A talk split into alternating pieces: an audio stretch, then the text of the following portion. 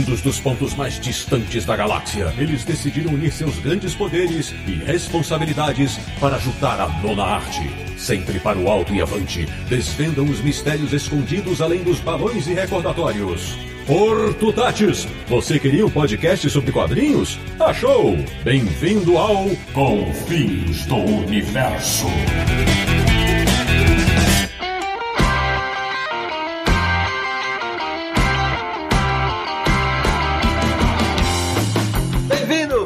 Está começando mais uma edição de Confins Universo, o podcast que sabe que todo craque precisa de um parceiro do mesmo nível para brilhar mais, que é o podcast do Universo HQ, o site que mais conhece duplas dinâmicas da arte sequencial. www.universohq.com. E o programa de hoje vai falar de gente que fez tabelinhas incríveis para marcar verdadeiros golaços editoriais. Eu sou o Sidney Guzman, falo de São Paulo e sei bem que também nos quadrinhos ninguém bate o escanteio e cabeceia pro gol. E isso vale também para as etapas de produção. Fica a dica. De Petrópolis, do Rio de Janeiro, ele, que ainda se lembra de quando começou a decorar os nomes dos roteiristas e desenhistas das HQs que mais gostava, Samir Naliato. Ô Sidão, se existem duplas dinâmicas, também há quartetos fantásticos. Muito bom! Da República de Piranga em São Paulo, o glutão do universo HQ. O cara que atesta que nos quadrinhos tem autores que combinam mais do que queijo Minas e doce de leite. Marcelo Naranjo. E digo mais, se eu fosse um alimento, eu seria o chocolate com morango do universo HQ. Puta que pariu. Essa, essa não, já vai palavrão logo na primeira. Agora vai.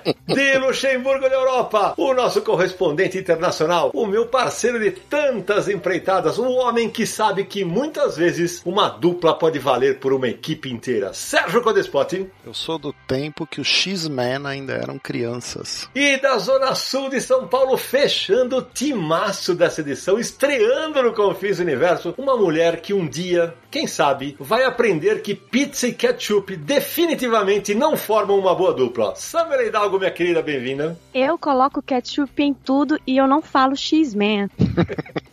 pois é, meus amigos do Confins Universo, este episódio vai falar das grandes duplas criativas dos quadrinhos e tem muita gente boa para citar. Então prepare-se porque o papo promete demais. Até já!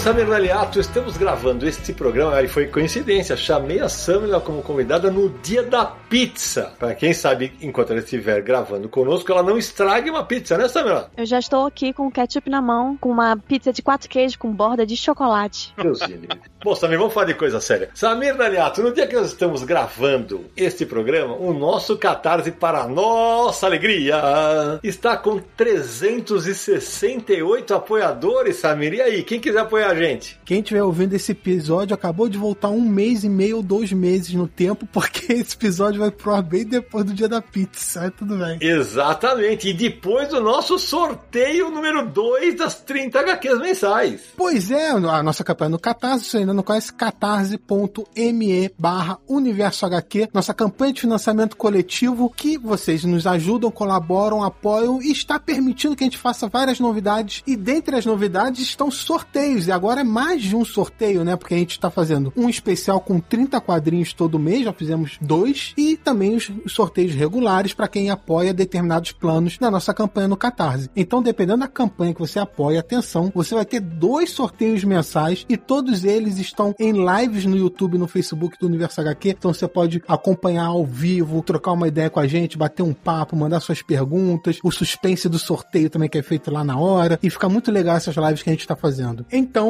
acesse lá catarse.me barra Universo HQ e vire um confinalta você também. Muito bem, Samir Aliato. Mas, Samir, como você falou, a gente tem recompensas para quem apoia nosso trabalho, tanto no Universo HQ quanto no Confins Universo. E uma delas é eternizar o nome no episódio do Confins, né? Exatamente isso. E neste episódio vamos falar o nome de mais seis apoiadores que ficarão aqui eternizados. Manda! Nosso agradecimento para Rodrigo Oliveira da Costa, Bruno César da Silva, Alexandre Carvalho Lousada, Fausto Salvador e Filho, Alexandre Machado de Lima e Frank Berg Rosa de Almeida. E o time cresce, hein, Samir? Crescendo nossa campanha no Catarse, né? Poxa, a gente só tem a agradecer isso, que é o que está permitindo a gente trazer várias novidades pro Universo HQ e pro Confins do Universo. E falando em recompensas, hoje tem mais um apoiador aqui que está acompanhando a gravação, que também faz parte lá do nosso grupo secreto do Telegram, que nunca esteve tão cheio a propósito, né? Mensagens e mais mensagens. Que bom. Seja bem-vindo, Felipe Oliveira. Oi, gente. Legal a gente estar aqui. Obrigado aí pela oportunidade. É, foi uma honra para mim. Valeu. Espero que você se divirta bastante com a gente, Felipe, porque você ver como são os bastidores de uma gravação. Jesus de bicicleta. E já deu umas risadas aí.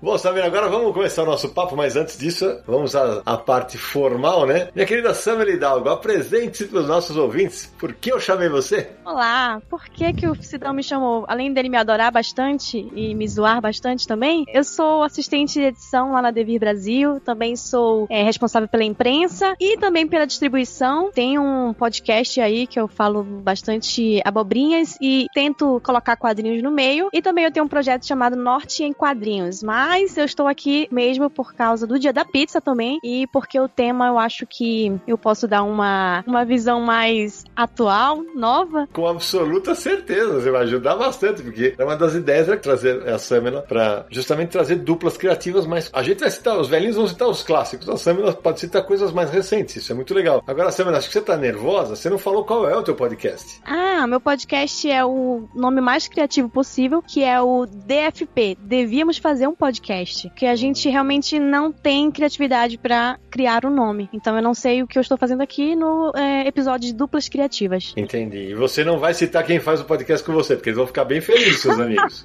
Eu sou uma péssima divulgadora do meu próprio podcast. o podcast é composto por cinco pessoas, né? Euzinha, que é aqui que vos fala. O Thiago Zanetti, que é roteirista de quadrinhos e editor lá na Panini. A Fabi Marques, que é uma grande colorista de quadrinhos também. E o Barba, do Distopia Cast, né? O canal de quadrinhos. E também o nosso participante mais famoso, que é o Felipe Castilho, que é autor de fantasia, de quadrinhos, roteirista de games. Ele é tudo, né? É o businessman sei lá como é que fala. Enfim, são essas pessoas que fazem podcast DFP comigo. Sigam a gente lá. Só gente boa. Legal demais. É, só gente boa mesmo. Só gente bacana no mercado.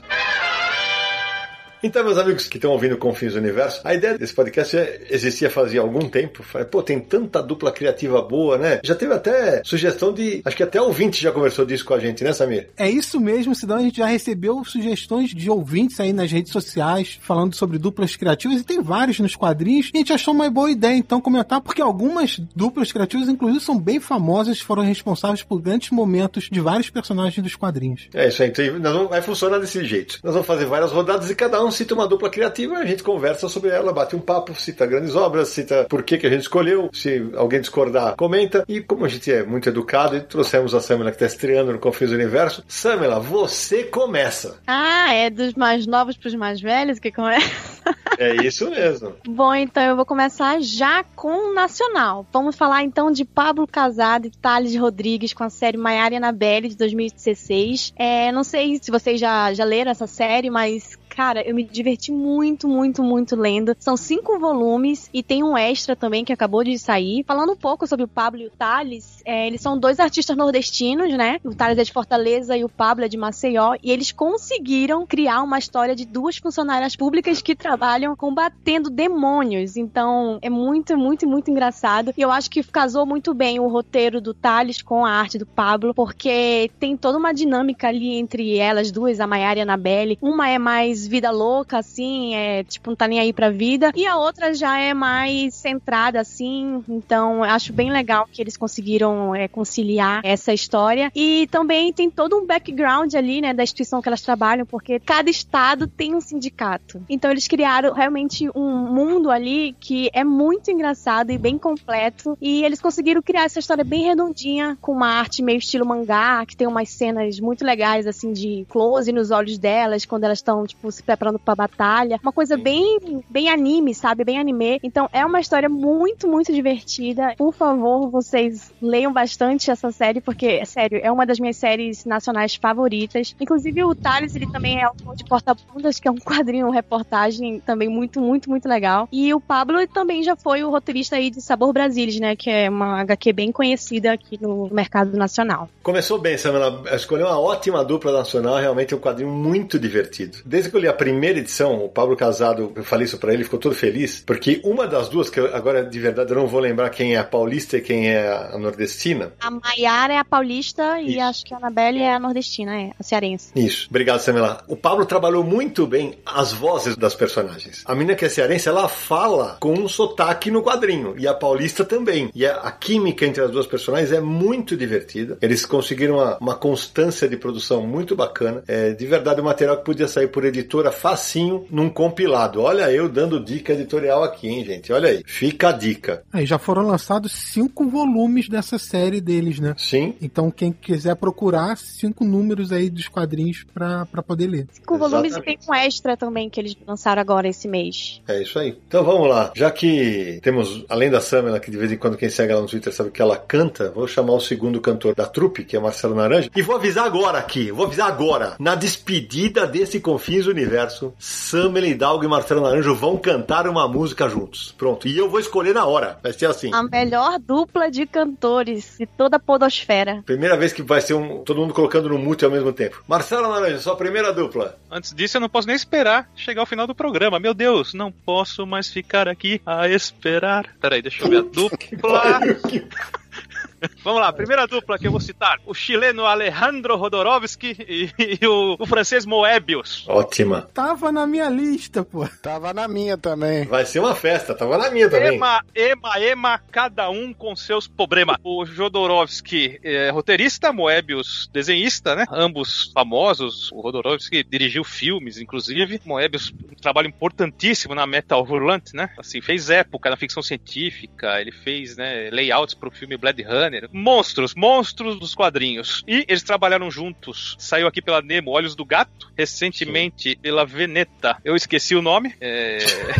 ah, meu Deus. Fantástico, Puta França. que pariu. Essa, essa HQ é espetacular, hein? É. Eu esqueci o nome. A louca do Sagrado Coração. A Louca do Sagrado Coração. E a mais importante de todas, né? Incal. Teve o antes do Incal, o Incal, depois do Incal, quadrinho canônico de ficção científica europeia, que quem não leu tem que ler, saiu aqui completinho pela Devir e deve ganhar uma nova edição em breve pela Pipoca e Nanquim. Eu acho que todo mundo aqui curte essa dupla maravilhosa. Ainda teve mais uma outra edição chamada Garras de Anjo, também pela Nemo. Boa, bela lembrança, que é uma HQ erótica. Então, olha como eu tô bonzinho, hein? Hoje eu vou deixar, eu vou ficar pro final. Samir Aliato, sua vez. Bom, então, já que o Naranjo pegou uma das minhas dicas, eu vou começar com uma homenagem, porque eu vou falar da dupla Dennis O'Neill e Neil Adams. O Dennis O'Neill que faleceu recentemente, né, e fez uma grande dupla com o Neil Adams. O Dennis O'Neill, além de escritor, foi um editor também muito famoso, muito atuante na DC Comics, editou os títulos do Batman durante muito tempo. E Dennis O'Neill e Neil Adams fizeram juntos vários trabalhos, começaram inclusive na Marvel, porque fizeram X-Men, trabalharam algumas edições dos X-Men, depois o Batman fizeram uma longa trajetória juntos, criaram o Ra's al Ghul, o vilão do Batman, também reformularam o Coringa, Duas Caras. Eles têm uma fase muito famosa no Lanterna Verde e Arqueiro Verde, que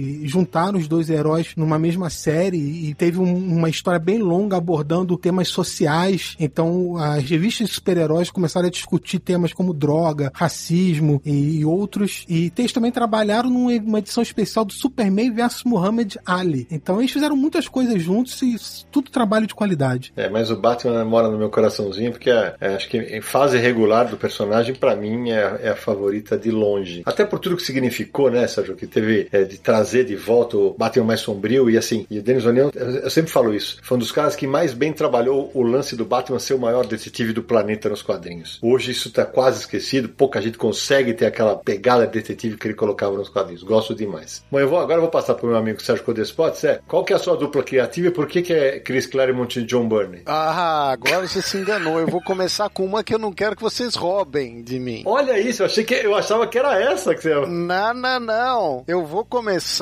com Kazuo Koike, Gozeki Kojima, Puta merda! Lobo Solitário. Então, riscando o outro. É, aí, que senão alguém ia falar antes. Então, quando chegar a minha vez, eu vou falar Bernie Claremont, chupa!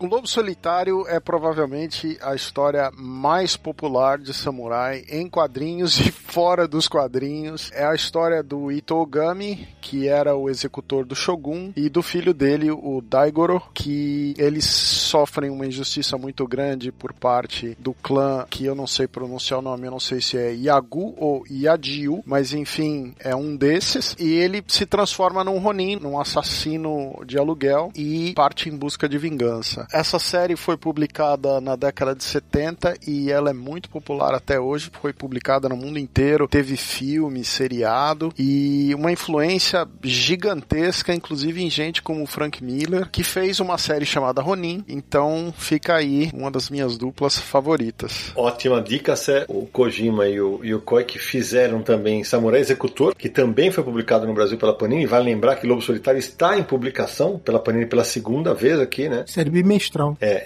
bimestral isso, e o pessoal sempre me pergunta, ah, Sidão, qual que é o teu mangá favorito? É, sem pestanejar, é, pra mim é Lobo Solitário. É, outro dia o Aldaci Júnior colocou num, num grupo de quadrinhos aí, uma imagem que tem do Lobo Solitário, de um cara cavalgando, como se ele estivesse saindo da página, né? Cara, a imagem, se você colocar ao lado da cena em que o Batman tá a cavalo no Cavaleiro das Trevas, parece que foi feita no, no decalque, né, Sérgio? Ah, sim. A influência em cima do Miller é tão gigantesca, desde o trabalho dele com Electra, no Demolidor, no Ronin, coisas que ele fez depois. É monstruosa a influência em cima do trabalho do Frank Miller. Ô Sérgio, o próprio Frank Miller ilustra as capas das edições que a Panini tá publicando e que saiu nos Estados Unidos também. De tão forte que a influência que ele teve. É ele que recomendou, na verdade, a publicação original da série. Ele que forçou a barra para sair nos Estados Unidos quando saía inicialmente pela First Comics, antes de sair pela Dark Horse, né? Ô Naranja, você queria falar de Claremont e Bunny, né? Tudo bem, eu sou bonzinho, eu vou deixar, porque olha só, foi sem combinar, hein? A primeira rodada teve Brasil, Chile barra França, Japão, Estados Unidos e agora vou eu. Vou deixar pro Naranja, tá? Eu vou abrir os trabalhos com uma dupla chamada Abuli e Bernet. Henrique Sanches Abuli e Jordi Bernet, dois quadrinistas espetaculares. O Abuli é o roteirista, o Bernet é o desenhista, responsáveis pela série Torpedo, que é um clássico dos quadrinhos mundiais. Eu costumo dizer que é o personagem mais mau caráter que você vai ver em quadrinhos com pegada mais adulta. O Abuli tem uma, uma verve assim, ele construiu um cara que é um gangster mesmo, ele é malvado pra cacete, ele é mau caráter. E o desenho do Bernet tem uma, uma leveza, uma sensualidade, uma narrativa maravilhosa. A gente teve recentemente aqui no programa com o Rodrigo Rosa, que fez um programa espetacular das pequenas editoras. Se você não viu esse Confins, ouça. Essa dupla é responsável por vários bons trabalhos. Mas acho que o Torpedo é a- é a que mais marcou. Acho que daqui talvez só eu e o Sérgio temos lido inteiro, né, Sérgio? É, começa com Alex Toth e recentemente teve uma edição com o Eduardo Riso fazendo um torpedo na década de 70, né? Exatamente, eu li, eu li a edição, é, um, é o torpedo mais velho, eu li a edição portuguesa, publicada pela Levoar, em Lisboa, e confesso que apesar de ser muito fã do, do Risso e muito amigo dele, eu acho que ficou bem, bem, bem distante do, do que fazia o Bernet. Ah, é muito difícil de chegar no, no trabalho do Bernet. O Bernet, eu acho que é um cara injustiçado em relação à qualidade técnica dele de contar história e tal. É um dos nomes que está 100% na minha lista dos melhores aí, dos grandes mestres, e muita gente nunca leu ou não conhece, não gosta do trabalho. E foi legal você citar isso, Sérgio, porque o Rodrigo Rosa, que é o editor da figura, ele fez um vídeo muito legal sobre o Bernet para a campanha que ele está fazendo do Torpedo e do Kraken. Sidão, você tá que só você e o Sérgio leram aqui, mas em breve muitos vão poder ler também, porque a figura tá publicando e bateu o recorde nessa campanha do Catarse do Torpedo mais o Kraken. Foi a campanha de financiamento de maior arrecadação da figura, então logo, logo tá chegando aí. Isso, e essa dupla ainda fez outros trabalhos, viu, Samir? O Abulio Bernet, eles fizeram Snake, eles fizeram, eu não lembro como é que é o título em espanhol ou português de Portugal, que é Sur Liste Noir, é, eu não lembro como é que ficou o título. Eles fizeram Histórias Negras, que eu li em espanhol, eles fizeram De a Casa, que saiu na Argentina. É uma dupla realmente muito prolífica e muito talentosa, realmente muito talentosa. Snake saiu no Brasil, na antiga Strip Mania, algumas histórias. Eu tinha ficado em dúvida, né, se eu colocava essa dupla criativa aqui, porque geralmente quando a gente fala de dupla criativa, a gente pensa em roteirista e desenhista. E aí, nesse caso, a dupla é uma editora e a roteirista, que é a Sana Almanati e a Dee Willow Wilson, que são as criadoras da Kamala Khan, né, a nova Miss Marvel. Então, tipo, pra mim, elas duas criaram, né, a melhor heroína dos últimos anos, que é a Miss Marvel. Eu não sei se vocês concordam comigo, mas é o que eu acho. E não é à toa que muita gente se refere a ela como a nova Homem-Aranha, apesar de eu não curtir muito essa expressão. Apesar dela ter esse, é, alguns pontos que realmente lembram a vibe das histórias do Aranha, com esse lance mais adolescente e tal, eu acho que a Kamala consegue ainda ter uma importância mais profunda, principalmente hoje em dia, já que ela consegue quebrar vários paradigmas, né? E não só por ela ser uma heroína adolescente, etc., mas também por causa daquela grande palavra que eu vou, né, falar aqui, que muito nerd treme só de escutar, que é a representatividade. Boa. Porque, além dela ser mulher, paquistanesa, filha de imigrantes, ela também é muçulmana. Então, eu acho que a criação da personagem deu muito certo, porque essas duas mulheres que foram as criadoras dela são exatamente a minoria que a Kamala representa. A editora Sanomanati, ela é praticamente a personificação da, da personagem, porque ela também é muçulmana e ela também é filha de imigrantes paquistaneses, e a Jay Willow Wilson também é muçulmana e ela é especialista em literatura árabe. Então, quem melhor do que elas, que já são, já fazem parte de uma minoria, para escrever uma história sobre uma minoria? Gostei, Samila, porque é o que você falou. Geralmente o pessoal vai lembrar sempre do roteirista e do desenhista. Legal a tua lembrança, mas, ah, mas acho que vale também você citar, né? Quem desenha a personagem, né? Sim, sim, sim. Eu até anotei aqui o nome do ilustrador. Adrian Alfone, ele não ilustrou toda a série, né? Foram alguns volumes só que ele participou. E ele também parece que fez uma série com o Brian Cavall, que eu acho que é o Fugitivos. Mas é, a Kamala, ela, tipo, pra quem não conhece, né? Ela apareceu pela primeira vez lá em 2013 numa revista da Capitão Marvel. E ela apareceu, tipo, completamente como uma figurante. Tava só ali uma menina que tava passando pela cena e a porradaria tava rolando ali da Capitão Marvel e ela viu a Capitão Marvel salvando tudo e ela ficou encantada. Porque para quem conhece a personagem sabe que ela é uma grande fã da Capitão Marvel, ela se inspira muito nela, tanto que ela assumiu, né, o manto da Capitão Marvel antiga, né, que era a Miss Marvel. Também tem um detalhe muito interessante aí que ela é metamorfa, né? Ela consegue mudar a sua aparência, os seus cabelos, as roupas e quando ela se transforma pela primeira vez, lá quando ela passa pela névoa e tal, e ela ganha os poderes, ela se transforma exatamente na Carol Denver sem querer, porque era realmente a pessoa que mais inspirava ela. Então, ela tem essa ligação muito forte com a Carol Danvers e eu acho a relação delas muito incrível. E eu também gosto de toda essa relação das criadoras com a personagem e de como isso mudou tudo nessa nova fase da Marvel. Eu achei legal porque você pegou uma personagem que realmente vingou, né? Uma personagem que emplacou, apesar de muito nerd em céu aí torcendo o nariz pra ela. Posso dar uma dica da Sana Manat? Ela tem um TED Talk, que é aquelas, são aquelas palestras com pessoas especiais, pessoas que têm representatividade nas áreas é, individuais, né? E nesse TED Talk ela fala sobre o trabalho editorial dela com quadrinhos e sobre a questão da representatividade. Então quem tiver interessado tem isso aí na internet. Sim, eu, eu assisti alguns, alguns episódios desse TED Talk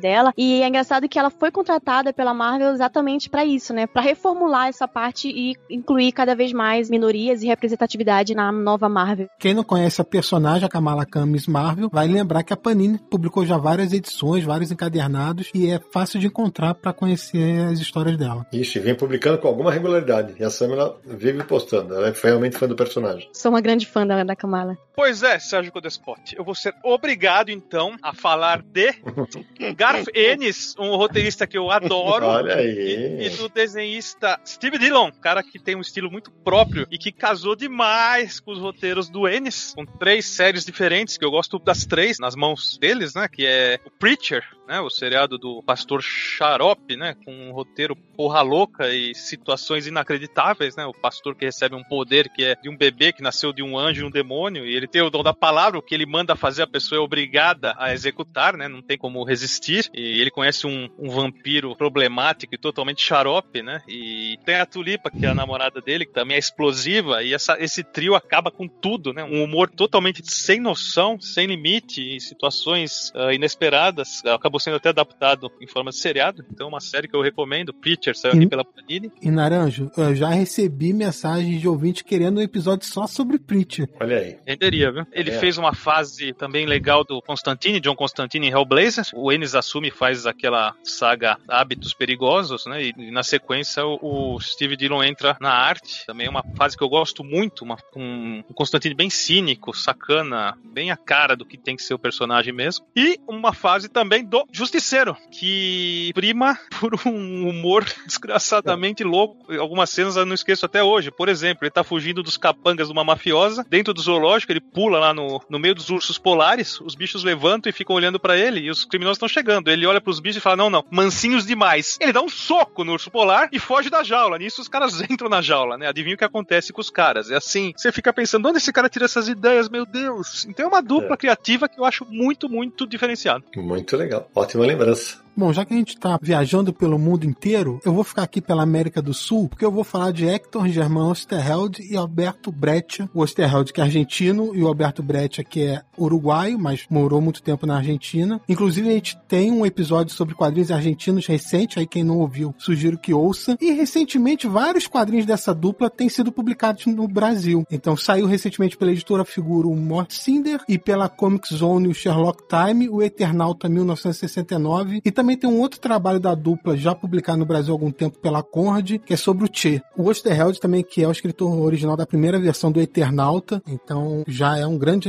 é, autor argentino que muita gente conhece. E nessa parceria com o Brett, os dois fizeram várias obras de qualidade que agora pode ser encontradas no Brasil também. Então eu sugiro que corram atrás porque vale a pena ler. E a gente falou muito delas no episódio sobre quadrinhos argentinos que você certamente acompanhou aqui no Confis Universo. Bom, agora eu não vou deixar passar, né? Eu vou ser obrigar a falar de Chris Claremont e John Byrne. Aê! Esses dois nomes, eles tiveram uma importância gigantesca na Marvel, mas particularmente nos X-Men, eles são responsáveis por transformar os personagens que já vinham ganhando algum destaque aí após uma reformulação em 75, eles são os responsáveis por transformar os personagens num sucesso tão gigantesco que ganharam filme, desenho animado, bonequinho, três, quatro revistas mensais, criaram praticamente um império dentro da publicação da Marvel com os personagens mutantes. Se não fosse o trabalho do Claremont e do Byrne, isso não teria acontecido, né? E o Byrne ainda trabalhou no Quarteto Fantástico, o Claremont ficou quase 17 anos escrevendo os X-Men, então são dois autores muito importantes aí para Marvel que influenciaram várias gerações de, de leitores e de artistas. Né? Ô Sérgio, tem uma curiosidade nessa dupla aí que eles não se davam muito bem, né? E mesmo assim sai cada história boa. Esse é o problema. No começo eles se davam até bem. É, eles fizeram junto o Punho de Ferro, né? Quando o Punho de Ferro começou com revista própria, eram os dois. Eles fizeram várias coisas juntos, mas durante o momento que eles estão colaborando nos X-Men, cada um queria puxar para uma direção. E aí eles acabaram se desentendendo e brigando e cada um foi pro canto, né? É, a gente chega a falar um pouco sobre isso no episódio sobre o John Byrne, então recomendo que ouçam também. Ou seja, especialmente no Brasil, essa dupla foi responsável pela popularização dos personagens de uma maneira assombrosa, né? Porque foi exatamente quando os X-Men mudam, né? Que sai a equipe original, aí entra aquela primeira fase em que morre o pássaro trovejante. Pô, e a gente pirava, né? E eu só queria deixar registrado, até para levantar essa bola pro Sérgio botar bem em cima da rede para ele cortar, que a gente fala, a gente tá falando dos dois, né? Mas a gente não pode esquecer de um certo arte finalista, né, Sérgio? Ah, sim, tem o Terry Austin nessa brincadeira aí. O Terry Austin, ele dava uma qualidade diferente pro trabalho do Byrne e muita gente acostumou com essa outra dupla, que é o John Byrne e o Terry Austin. Inclusive, quando o Byrne foi fazer a Tropa Alpha que ele fez sozinho, como ele mesmo fazia a própria arte final, muita gente estranhou o traço, porque não era com o Terry Austin. Então, parecia outra pessoa desenhando, assim, o resultado final, né? Então, tem isso também, né? O Terry Austin marcou muito época, assim, os anos 80, Byrne Austin era como o Jim Lee e o Scott Williams, por exemplo. Exatamente. Bom, agora eu vou continuar na Europa. Eu vou continuar na Europa com uma dupla que, além de eu ser absurdamente fã dos dois, eu tive a felicidade de entrevistar os dois. Vamos para a Itália falar de Giancarlo Berardi e Ivo Milazzo, os criadores de Ken Parker, um quadrinho absurdamente espetacular, muito, muito acima da média de tudo que se publica em termos de faroeste. Histórias humanas, cheias de emoção, de justiça, justiça de verdade, que, é aquele, que não vai ser aquele negócio de o mocinho sempre vence no final. Os caras são tão especiais, tão especiais que assim, essa série já foi toda publicada no Brasil pelo Cluque, barra Tapejara, barra Tendência. Foram 59 volumes, agora continuam saindo pelo Cluque.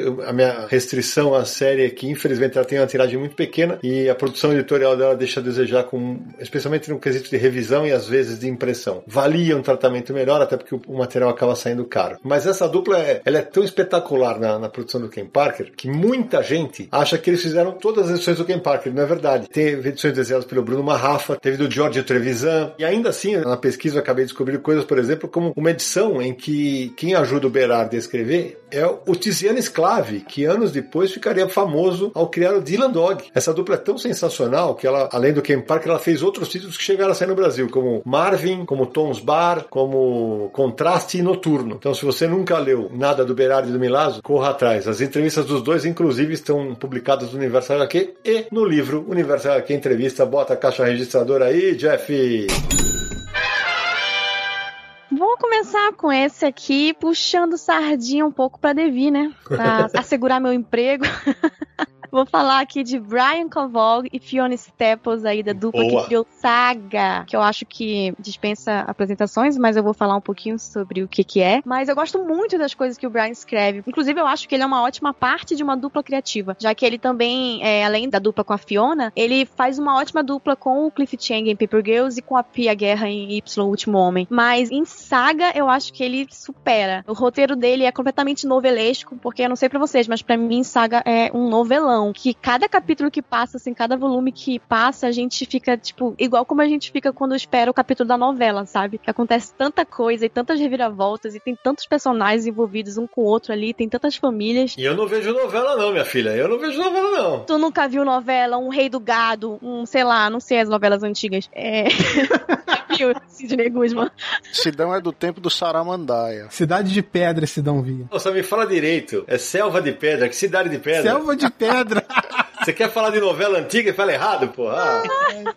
Mas pra mim é um novelão a saga. É tipo, tem o ritmo assim, sabe, de novela. E isso super se completa com a arte linda da Fiona. E não é à toa aí que é uma das séries mais premiadas de todos os tempos. Então eu curto muito, muito esse mundo em que eles criaram e que tem uma vibe meio espacial, Star Wars com os Romeu e Julieta. Então tem ali os dois mundos, os- as dois planetas, né, se guerreando e um casal que são praticamente inimigos e que se apaixonam e tem uma filha que vai ser assim a catalisadora de todos os problemas que eles vão arranjar no decorrer dos nove volumes aí encadernados, né? Eu adoro Saga, eu acho que é uma das séries que eu mais gosto assim da Devir, né? Ótima lembrança, Samena, porque Saga é realmente. Tem gente que fala que é um novelão e tal, mas assim, eu lembro que sempre que eu comento Saga, eu falo que o, Brian Cavon, né? Porque eu também fazendo, também vai falar cavalga, né? Kay Von. É, Kay Von, né? Verdade. Senão o Juliano lá do nosso grupo, que é professor de inglês, vai ficar cobrando o Samir. Eu sempre falo isso. Se você notar, cada edição publicada no encadernado sempre tem o gancho na última história, né? Que é para a próxima história. Mas o que encerra o encadernado é sempre um gancho tão poderoso que te deixa aflito pro próximo volume. E o último publicado pela Devir, aqui vai um elogio para Devir, porque todo mundo achava que Saga nunca ia alcançar a original e a Devir acelerou a produção, até porque tá vendendo bastante e é legal. E terminou de um jeito que você fala, fudeu, porque agora os caras estão parados, né? Os autores pararam a série e nós temos que esperar retomar. E assim, se você nunca leu Saga, leia, mas leia com uma informação em mente. Os autores não têm dó dos seus personagens. Não, é, eles são praticamente o George R. R. Martin, sabe, de Game of Thrones, porque não tem dó nenhuma. E a gente fica tipo, ai, que ódio, por que, que ele fez isso? Eu gosto muito também que ele sabe usar muito bem a surpresa da virada de página, sabe? Uhum. Quando você tá ali super empolgado com a história e você fica tipo, meu Deus, o que tá acontecendo? E aí você vira a página e, tipo, vem aquela plot twist na sua cara. Eu fico tipo, meu Deus do céu, esse cara precisa escrever logo, terminar essa série. Ele fala por aí que vai ter 18 volumes,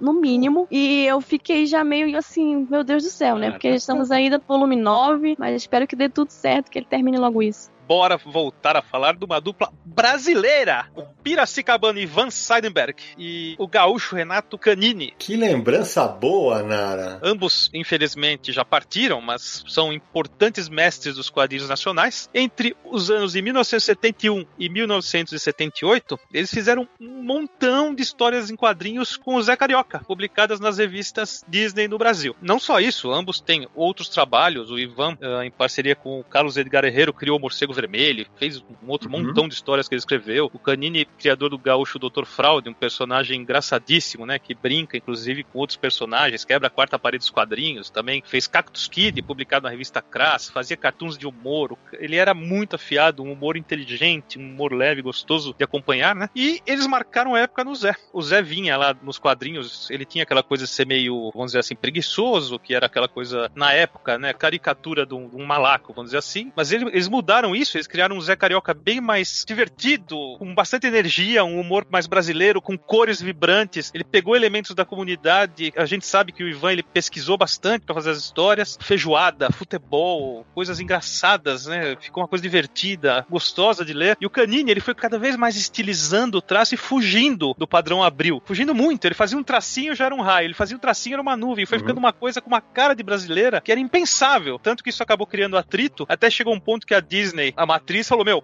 para com isso, para com isso. Mas marcou época, foi eternizado, saiu um volume pela editora Abril em capa dura, coletando boa parte das histórias, mas muita coisa ainda ficou de fora. Então, assim, eu acho que é uma dupla que entrou para importante trajetória do quadrinho nacional. Sensacional lembrança, Nara, porque esse é o Zé Carioca que vale. Pronto, falei. E lembrar que a gente chegou a publicar o Canine no universo HQ, né? As tiras do Tibica. Tem entrevista com ele, que a gente vai linkar nesse post, inclusive. Bom, agora eu vou falar de dois autores ingleses, mas que fizeram muito sucesso nos Estados Unidos, porque eu vou falar de Neil Gaiman e Dave McKean. Os dois trabalharam muitas vezes juntos, fizeram o primeiro quadrinho mais longo do Neil Gaiman, Violent Cases, foi ilustrado pelo Dave McKean. Eles trabalharam juntos depois em Orquídea Negra para DC Comics, fizeram a graphic novel Sinal e Ruído, Mr. Punch também. E o Dave McKean fez todas as capas de Sandman, da série mensal de encadernados. Sempre que tem encadernado novo aí, é o Dave McKean que faz a capa. E além de quadrinhos trabalharam juntos em livros infantis, filmes, séries de televisão, porque o Dave McKean fazia todo o storyboard, concepção de personagem, então sempre dando a visão dele para as ideias do New Game. E os dois se completam muito bem, porque o tipo de ilustração do McKean consegue colocar no papel essas ideias meio loucas do New Gaiman, né? Às vezes meio etéreas e tal. Os dois combinam muito, então formam uma dupla muito boa. Sem dúvida. Ótima lembrança. É, é o que você falou, quando o McKean acabou não desenhando a série mais longa longa, que é o Sandman, ele, ele fez todas as capas, né? Eles realmente, essa é uma dupla muito azeitada. O trabalho do Dave McKean, além das capas, ele também ajudou nas concepções de personagens da série. Então é uma dupla que trabalha bem próximo um do outro. Bom, eu vou com um clássico. René Goscinny e Alberto Uderzo. René Goscinny, Alberto Uderzo, os dois franceses responsáveis pelo Asterix. E não tem muito o que precisa dizer, é uma dos personagens de maior sucesso do mercado franco-belga. Nós temos até um programa especial sobre ele, né, Sam? Exato, e são os personagens ocidentais com o maior número de álbuns vendidos, né? Inclusive uma quantidade superior a, por exemplo, Tintin, né? E prêmios tem parque no estilo da Disney, tem filme, tem desenho animado, né? Então se baseia numa aldeia gaulesa que resiste ao domínio dos romanos e eles têm uma poção mágica e muito humor, muita criatividade, muita sátira aos costumes da época na França, outras questões da época deles e provavelmente uma das coisas mais sensacionais já feitas em quadrinho. Concordo muito, é uma série maravilhosa.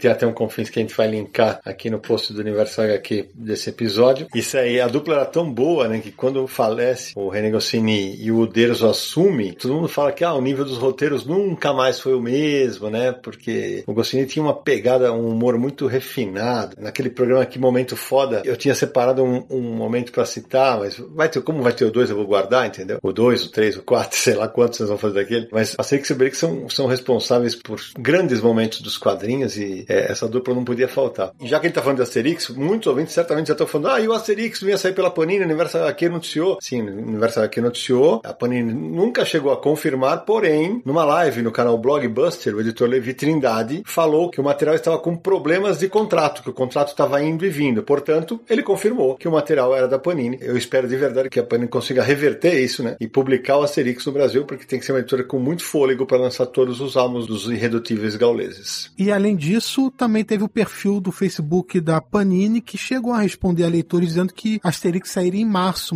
mas aí veio a pandemia, veio tudo mais e deu esses enrolos que você mencionou agora e acabou não saindo em março e agora tá esperando para ver. A minha próxima dupla já deve ter nerd assim se coçando na cadeira do carro, ou no trabalho, ou em casa, falando não é possível, como é que esses caras não citaram ele ainda? Aí fui deixando aqui para ver se alguém citava, né? Quando o Sérgio falou, vai, eu falei, vai ser agora. Ele falou, vou citar um clássico. Eu falei, vai ser agora. Mas ele deixou para mim, deixou pro rosto, então vamos lá, né? Temos que falar de Stan Lee e Jack Kirby, né? Pelo amor de Deus, né? Os pais da Marvel moderna, né? Que formam a dupla talvez mais prolífica em, em termos de criação de personagens, porque, pô, eles criaram o Quarteto Fantástico, Vingadores, Hulk, Thor, Inumanos, Pantera Negra, que mais? Você ajuda aí? X-Men. Exatamente. E tem toda aquela treta que veio depois, né? Que eles se separaram, como o Samir falou. Tem duplas que funcionam tão bem, mas que acabam não sendo fora das quatro linhas, vamos dizer assim, né, Samir? Não sendo tão entrosadas, eu diria assim. É, e tem uma curiosidade nessa dupla que o Stan Lee e o Jack Kirby trabalhavam num método meio diferente que é próprio da Marvel. Então eles conversavam sobre a história, o Stan Lee dava as diretrizes básicas e o Jack Kirby decupava a história nas páginas e depois o Stan Lee só voltava para escrever o diálogo. Então era uma, uma, maneira meio diferente ali de trabalhar juntos e que no fim acabou dando muito certo, porque talvez juntasse a maior qualidade de cada um, enfim. Mas eles fizeram muita, muita história juntos. E que daí nasceu o tal do método Marvel, né? A gente falou disso num programa especial que a gente gravou sobre Stan Lee, né? É, aliás, nós estamos devendo pros confinautas um programa sobre o Jack Kirby, vai rolar, tá? Fiquem tranquilos. Porque gera toda aquela discussão, né, Sérgio? Que é assim, ah, o Stan Lee, é porque ele, fala, ele dava uma ideia e falava assim, ah, desenvolve aí. Então eles falam que o roteiro também seria do Kirby, né? É, na minha opinião, o Stan Lee tem um mérito que é muito de ter um conceito de alguma coisa ali inicial nas histórias. O, o Kirby desenvolvia, criava visual, fazia a coisa funcionar. Mas o para mim, sempre o grande mérito do Stan Lee foi vender a ideia de que a Marvel era uma grande família, de fazer o marketing daquele negócio. Funcionava com os quadrinhos? Funcionava. Ele tem parcerias marcantes, que a gente vai falar mais dessas parcerias. Mas é o que você falou. Ele e o Kirby tinham uma dinâmica específica, até um pouco tempestuosa, né, Sidão? Sim, sem dúvida. E o, o trabalho deles, por exemplo, mais famoso, na minha opinião, eu acho que é o quarteto, né? Que é uma das bases. O Stan Lee e o Kirby criando o quarteto, criando a base da Marvel com o quarteto, né? Eles realmente tiveram ali um pilar fundamental da Marvel moderna e dali derivaram para outros personagens e só a parceria dele com o Dítico que ficou separada para a criação do Homem-Aranha, né? Que é outra bela dupla criativa, né?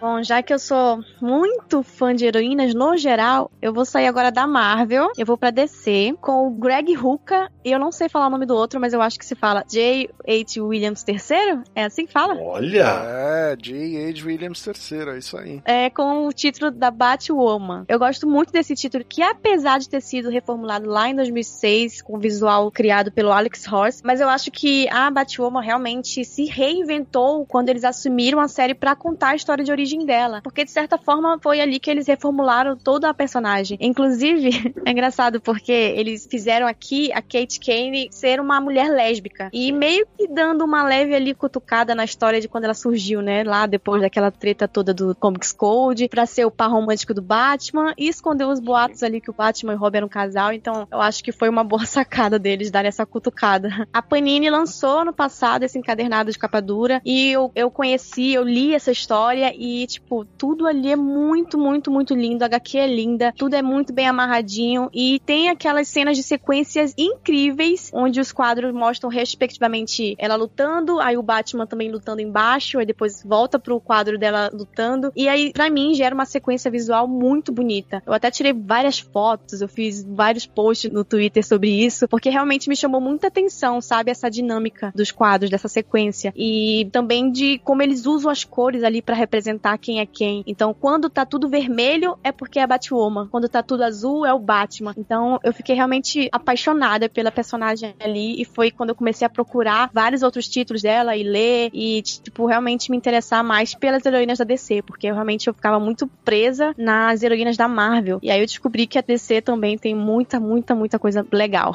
São duas feras, né? Eu sou fã dos dois. Cada trabalho maravilhoso que faz. As obras que o Greg Hooker já fez e que o William III também. Pô, já fez Sandman, já fez Prometeia com Alan Moore. Só dois caras tão bons se juntando, só podia sair coisa boa, né? E a Batwoman ganhou tanto sucesso com esse trabalho deles que virou até série de TV recentemente, né? Estreou na, no canal CW lá nos Estados Unidos. Uma série focada só na Batwoman, que é inspirada nessa série dos dois. Sim, a série, eu não sei se vocês chegaram a assistir, mas a série me prendeu assim logo nos primeiros episódios já. Apesar de, né, ser ali da CW, né, que é um canal que eu não dou muito assim valor para as séries, porque começou bem ali com o Arrow, com o Flash, mas depois foi só decaindo. E aí eu fiquei meio assim com Batwoman, mas eu assisti o primeiro episódio, eu gostei bastante. Acho que eles fizeram uma boa representação ali da, da Kate Kane. E pena aí que a, a moça ela saiu, né, entrou, agora entrou uma outra, que eu acho que vai ser legal É, também. Saiu a Ruby Rose e entrou a. Já vai ser a Leslie no papel. Ela vai ser uma outra personagem, né? Tipo, o nome dela, eu acho. É, vai ser uma outra personagem que vai usar a roupa da Batwoman. E vai lembrar que o J.H. Williams III continuou fazendo a série da Batwoman depois da saída do Greg Rucka. Ele foi o responsável por continuar as histórias, aí escrevendo também. É Isso mesmo. E, e só pra arredondar, a atriz que entrou agora, foi inclusive notícias, um pouco antes da gente gravar esse programa, que é a primeira negra a vestir o traje do morcego, né? E já teve gente xingando,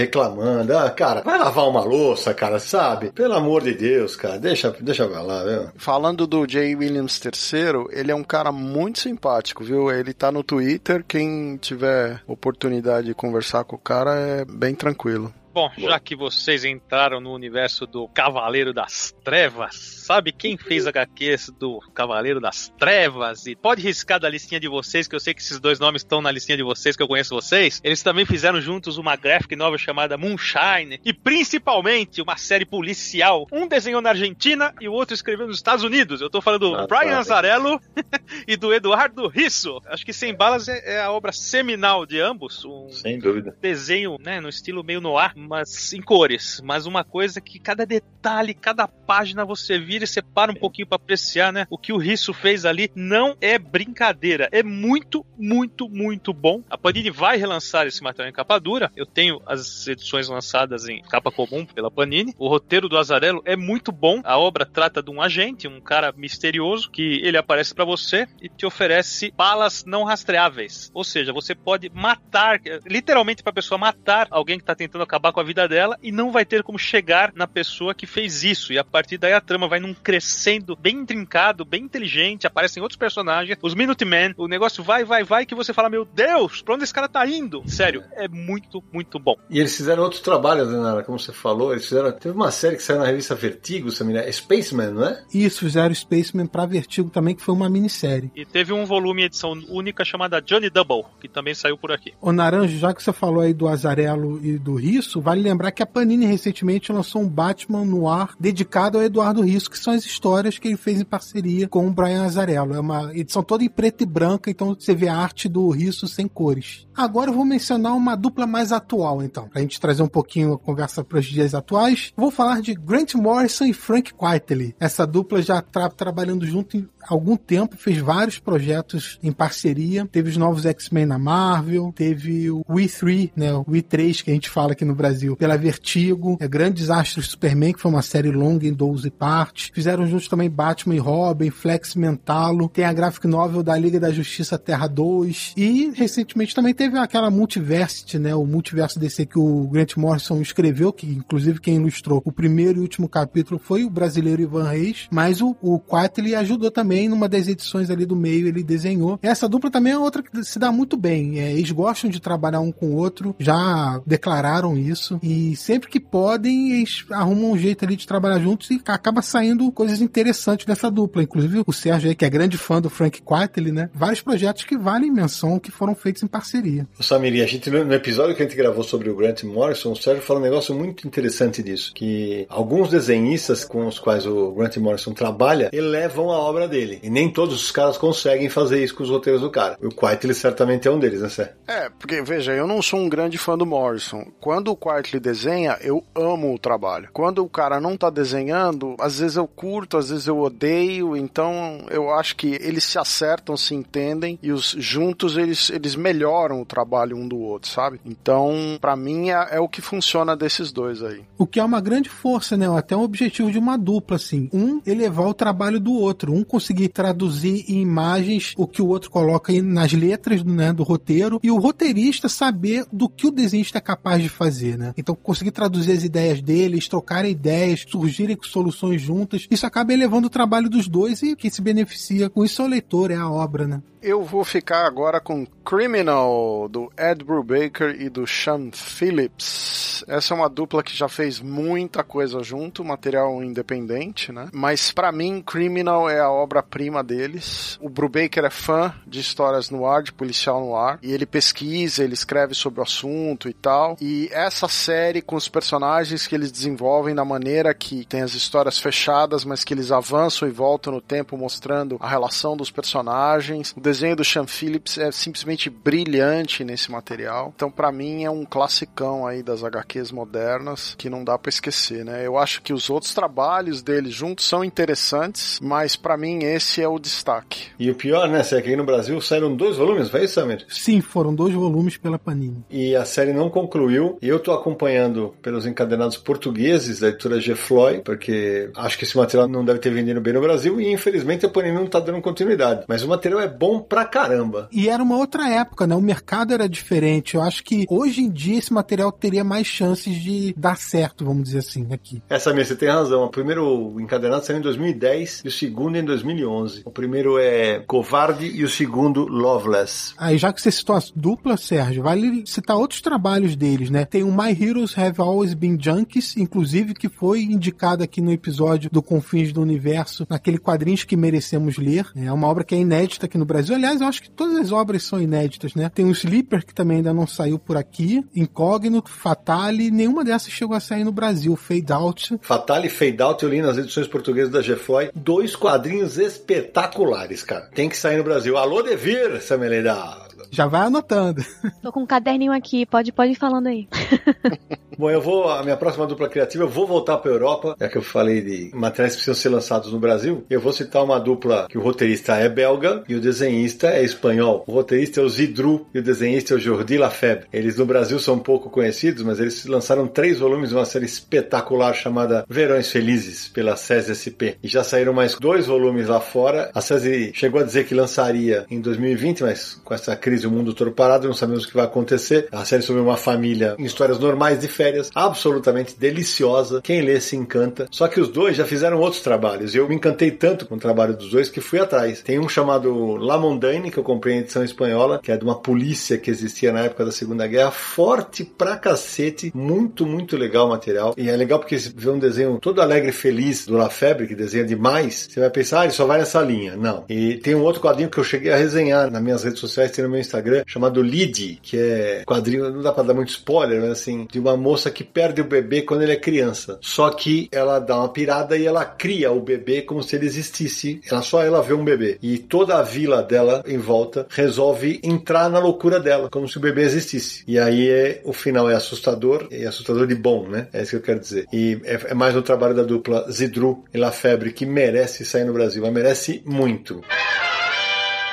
Eu acho que eu tô com um tema aqui dentro do nosso tema, que é heroínas, porque eu trouxe bastante heroína. A que eu trouxe hoje é a heroína Capitã Marvel, que eu acho que muita gente aí conhece, né? Principalmente por causa do filme que saiu. Mas é a dupla criativa da personagem, que é a Kelly Sue DeConnick e o Dexter Soy, que é da série lá de 2012, né? Que foi quando a Kelly assumiu e reformulou a personagem Carol Danvers. E também foi aí que ela deixou de ser a Miss Marvel e passou a usar usar o manto da Capitã Marvel. E quando a Kelly e o Dexter assumem essa personagem, ela também passa a ter esse uniforme mais com uma vibe meio militar, sabe? Porque eles queriam exatamente passar o que a revista da Marvel moderna queria trazer, que era sobre as questões sociais presentes ali na narrativa dessa história. Então, nessa, no caso, era o empoderamento feminino. E mais uma vez aí a Sana Almanat ajudando, porque ela já era editora da Marvel nessa época e, inclusive, editora da Capitã Marvel. Então ela com certeza ajudou aí nessa repaginação, deve ter orientado ali o Dexter para que ele não sexualizasse ela, né? Já que é, a Sana, como eu disse antes, foi contratada para ajudar nisso, Sim. principalmente nas personagens femininas. E aí eles foram mais de três anos nessa fase que realmente trouxe a Capitã Marvel pro panteão ali da Marvel que ela ocupa até hoje, é, inclusive tendo bastante destaque aí no, nos filmes e sendo um grande fenômeno aí ao redor do mundo, principalmente para as leitoras femininas, que é onde eu me encaixo.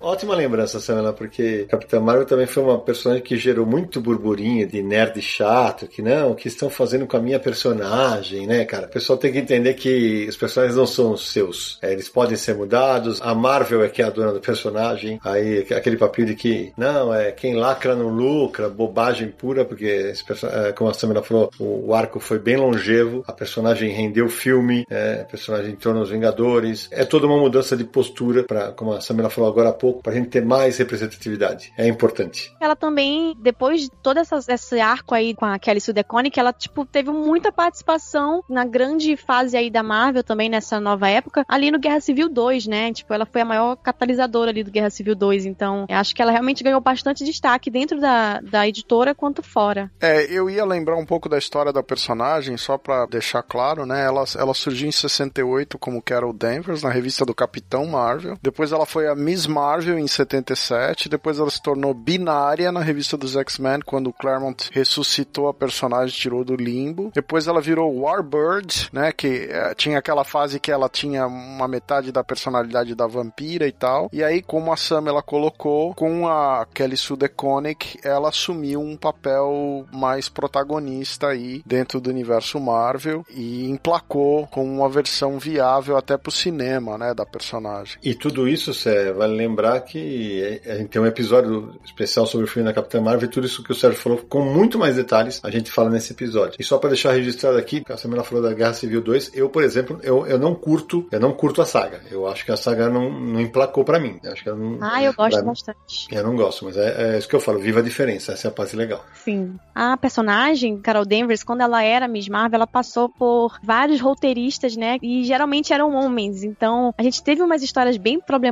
com ela, que quando a Kelly assume, esse passado dela como Miss Marvel ganha uma nova perspectiva nessa nova fase. Então, acho que isso também foi muito importante para limpar a história dela, que é, ficou meio ruim, né? Em algumas fases ali. A gente comenta isso no episódio do Confins. Vou te falar que a personagem foi bem maltratada. Sim, e agora eu acho que tá, tá bem legal. Eu gostei bastante. Bom, nós temos a Dríade Lisandra, o ladrão Sandro, a Elfanielli, o mercenário Torque e muitos Boa. outros personagens, né, que estão numa trama de fantasia com elementos de RPG na nossa grande HQ seriada do gênero publicada no Brasil e feita por brasileiros, Marcelo Cassaro e Erika Wano em Holy Avenger. Holy Avenger é uma HQ engraçada, divertida, cheia de aventura, né? O traço da Erika tá muito, muito bonito, com um traço claro, gostoso de acompanhar a história. Saiu no Brasil, né, pela trama editorial, Talismã, pela Mitos, e mais recentemente a Jambô encadernou toda a série em volumes capa dura. A série começou, se eu não me engano, na revista Dragão Brasil, né, a sair aqui em nosso país. Teve outras pessoas que participaram dessa série, né, JM Trevisan, Fran Briggs, Rodrigo Reis, Ricardo Riamonte, Petra Leão, mas a dupla que marcou a trajetória desse quadrinho é realmente o roteirista Marcelo Cassaro e a desenhista Erika Awano, que fizeram não só Holy Avengers, mas também fizeram histórias em quadrinhos com Street Fighter, The Bride, a noiva do dragão, que é uma história com animais que estão virando humanos, etc. Mas o que marcou mesmo foi Holy Avenger, um marco do quadrinho nacional e essa dupla afiadíssima, né, nesse trabalho. Ótima lembrança, né, porque eu lembro que era o começo dos anos 2000, eu fui um evento, já conheci o Caçaro de vista tal, e ele me entrega, acho que dois encadernados que saíam na época, e eu nunca tinha lido na época. Eu falei, pô, sabe quando. Eu comprava só o que cabia no bolso. E aí ele me falou, ah, Cidão, lê, lê pra mim. Eu falei, ah, beleza. E eu li numa paulada só, falei, cara, isso aqui é muito bom. Virei muito fã da série, passei a acompanhar mensalmente. E para quem é ouvinte mais novinho, talvez não, não, saiba, a revista da Holly Avenger era formato americano, preto e branca, e ela ficou na banca. Ela era a única, era o único quadrinho nacional que sobreviveu na banca ao mesmo tempo, além do Maurício de Souza, na época. Porque ela, ela enfrentava, já tinha mangá, já tinha super-herói, já tinha Turma da Mônica, e ela foi 40 números. Eu tive a, a honra de fazer o prefácio do último número, e depois teve mais dois, que foi sem contar os especiais. Depois teve mais dois episódios, como se fosse uma, uma cenas extras, né? E agora agora a série está toda disponível em capa dura, uma edição linda da Jambô. São quantos volumes, sabe? Você lembra? São quatro volumes e o volume 1 estava esgotado e a Jambô recentemente disponibilizou uma nova tiragem, então todos os volumes disponíveis. Eu lembro muito claramente que uma das coisas que mostrava o tamanho que Holly Avenger adquiriu no Brasil era a gente ir a eventos de anime e mangá em São Paulo e, ter cosplay, por exemplo, da Niele, que era uma das personagens. Cara, eu lembro que o dia que o Caçaro viu, ele ficou muito feliz, cara. Então, ótima lembrança, Nara. Parabéns pela lembrança. Boa. Vamos continuar num mundo de fantasia, só que não é o Holly Avenger que o Naranjo mencionou, mas sim a era iboriana, porque eu vou falar de Conan e Roy Thomas e John Buscema, uma grande dupla que fez aí várias histórias do Conan na Espada Selvagem de Conan. Ficaram muitos números juntos, adaptando contos originais, criando histórias inéditas, né? Uma arte belíssima, arte preto e branco que eu adoro. Você vê bem o traço do desenhista, eu curto muito. Isso está sendo tudo relançado agora na coleção da Panini, então tá facinho de achar e são histórias que valem muito a pena, porque é a fase áurea do Conan. Boa, boa lembrança, Samir. Ótima lembrança, porque o Yuri do nosso grupo secreto estar tá pulando na cadeira agora por causa que a gente falou do John Buscema, que ele é muito fã. E lembrando que, eu vou te falar, esse Confins do Universo fala de quadrinhos, Samir, porque nós também temos um episódio sobre Conan, foi aliás especialíssimo, né? E que a gente falou muito do assunto, inclusive dessa dupla tão famosa. O Buscema e o Thomas também fizeram Vingadores juntos. Sim, fizeram. É uma fase clássica onde o Buscema dá um visual, digamos, mais grandioso para os personagens por causa do traço dele, né? E as histórias do Roy Thomas eram um pouco mais refinadas, assim, pra época delas, né? É, o pequeno Sidney Guzman lembra com muito carinho dessas histórias. Meu Deus, como eram legais. Quando eu comprava a Espada Selvagem, uh, ou mesmo no Heróis da TV, mas principalmente na Espada Selvagem, o que eu gostava mesmo é quando vinha com histórias dessa dupla. Barry Windsor Smith, que me perdoe, mas eu sempre gostei mais das histórias do Buscemi e no Thomas. Para mim eram imbatíveis. Eu gostava quando vinha na Espada Selvagem, só de olhar o traço eu já sabia que era ele, eu já sabia que eu ia curtir aquela trama que eu ia acompanhar a seguir. E a revista era legal porque ela tinha um formato magazine que era maior e a gente vivia numa época de formatinho nas bancas, então você abria aquela revista e via a arte preto e branco do John Buscema e era, era, era uma experiência diferente. Agora, tem um lance com essa dupla que é engraçado que é o seguinte, né? Todo mundo curte o John Buscema, mas muita gente não gosta de alguns dos artefinalistas que desenhavam na revista. Então tem sempre um preferido, né? Uhum. Você fala, ah, essa edição é com o Alfredo Alcala, ah, essa edição é com o Ernie Chan. E aí cada um tinha um, um, uma dupla preferida, Buscema mais qual arte finalista, né? Sim. Acho que todo mundo tinha algum preferido, né? Bom, eu vou ser obrigado a trazer de volta o Moebius para falar de uma outra dupla que é Jean-Michel Charlier e Jean Moebius Giraud fazendo um faroeste clássico europeu que é o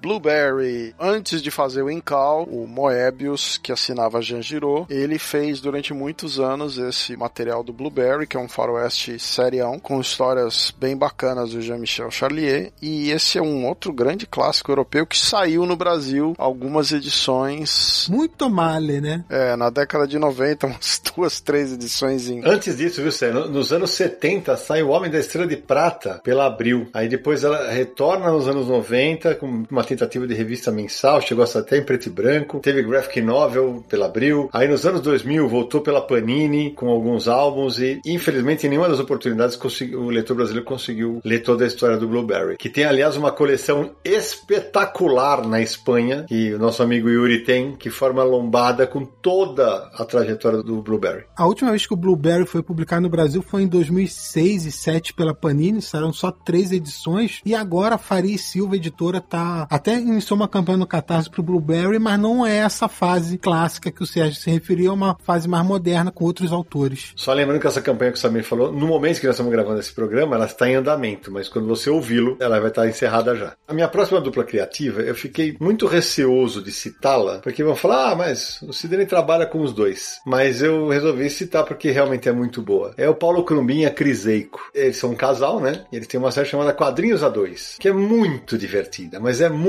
divertida. Que é o dia a dia deles. É o dia a dia deles o tempo inteiro contando. Tem uma, naquele episódio Que Momento Foda, a Isabelle Félix citou a, a cena que a Eiko segura um pum, é um negócio antológico de engraçado. E tá o Pino lá, o cachorro que eles adotaram. Evidentemente todo mundo sabe, eles são meus autores, eles lançaram, eles lançaram Penadinho Vida e lançaram Penadinho Lar, que foi a, a 27 Graphic MSP, mas eles formam uma dupla muito, muito entrosada. Realmente, é, acho que mereciam estar nesse programa e já tem uma produção bacana Porque além de trabalharem bem juntos, eles trabalham bem até quando eles se separam, porque tem Culpa da Eiko que saiu pela Ugra, é maravilhoso, e tem vários zines do, do Paulinho que ele publicou e vendeu em eventos e tá tudo praticamente esgotado. Muito legal, Sidão, você roubou a minha próxima indicação, né? Porque eu, ia, é, eu tinha até escrito aqui para não esquecer o que eu ia falar, porque o Quadrinhos A2 é, é um quadro impressionante, porque você ri e chora junto com eles. Eles conseguem passar coisas do cotidiano de uma maneira lúdica, vai, vamos dizer assim, mas agradável, cara. É um barato, é um quadrinho que você vai lendo, você vai se divertindo e você sente o que eles estão passando, porque é a vida real, né? Eles colocam até quando eles foram chamados pro selo Grafica MSP, o momento que eles estão lá no palco e choram tudo, e, cara, é muito, muito. E colocam gente que a gente conhece nos quadrinhos, né? Gente que acompanha, tem muita gente que a gente conhece que participa lá da, das obras. Cara, não é à toa que eles chegaram no selo para fazer o penadinho. É muito, muito divertido o que eles põem nos quadrinhos, assim, uma dupla que eu gosto muito. É, esse, esse quadrinho a dois que eles retratam como foi o processo do penadinho, eles retratam eu convidando, com a ajuda do Vitor Cafage, eles mostram o dia que eu anunciei no FIC, eles mostram as viagens que eles fizeram pelo Brasil inteiro. É realmente um diário de viagem e de produção. E, e tudo com um traço muito engraçado, por exemplo, eles viraram várias noites trabalhando e mostra a barba do Paulinho crescendo. É realmente, eles são muito, muito criativos. Gosto demais dos dois. E a Cris está desenhando um absurdo e o Paulinho colorindo maravilhosamente.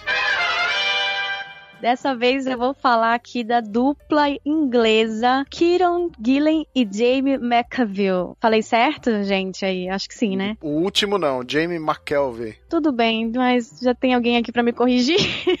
Eles fizeram a série Weekend Plus Divine, que foi publicado lá fora pela Image em 2014 e aqui no Brasil está sendo publicado pela Geektopia. Eu acho que já saíram três volumes aqui no Brasil, se eu não me engano. Isso. E eles começaram já a trabalhar antes disso juntos, né? Eles trabalharam com games, depois eles tiveram uma série também na Image sobre magia e rock, que eu também acho que fala Phonogram, e também trabalharam junto com os Jovens Vingadores. Mas eu gosto mesmo quando eles trabalham juntos aqui em Weekend Plus Divine, que é uma premissa muito muito boa assim, né, em que os papéis da, da celebridade e dos deuses se confundem ali e a cada 90 anos uma nova seleção de 12 deuses reencarnada e eles ficam fazendo esse ciclo, né, que é conhecido como recorrência. Então, a narrativa vai focar nesse grupo de super-humanos que eles estão aqui passeando nas terras e aprontando altas confusões com essa turminha da pesada.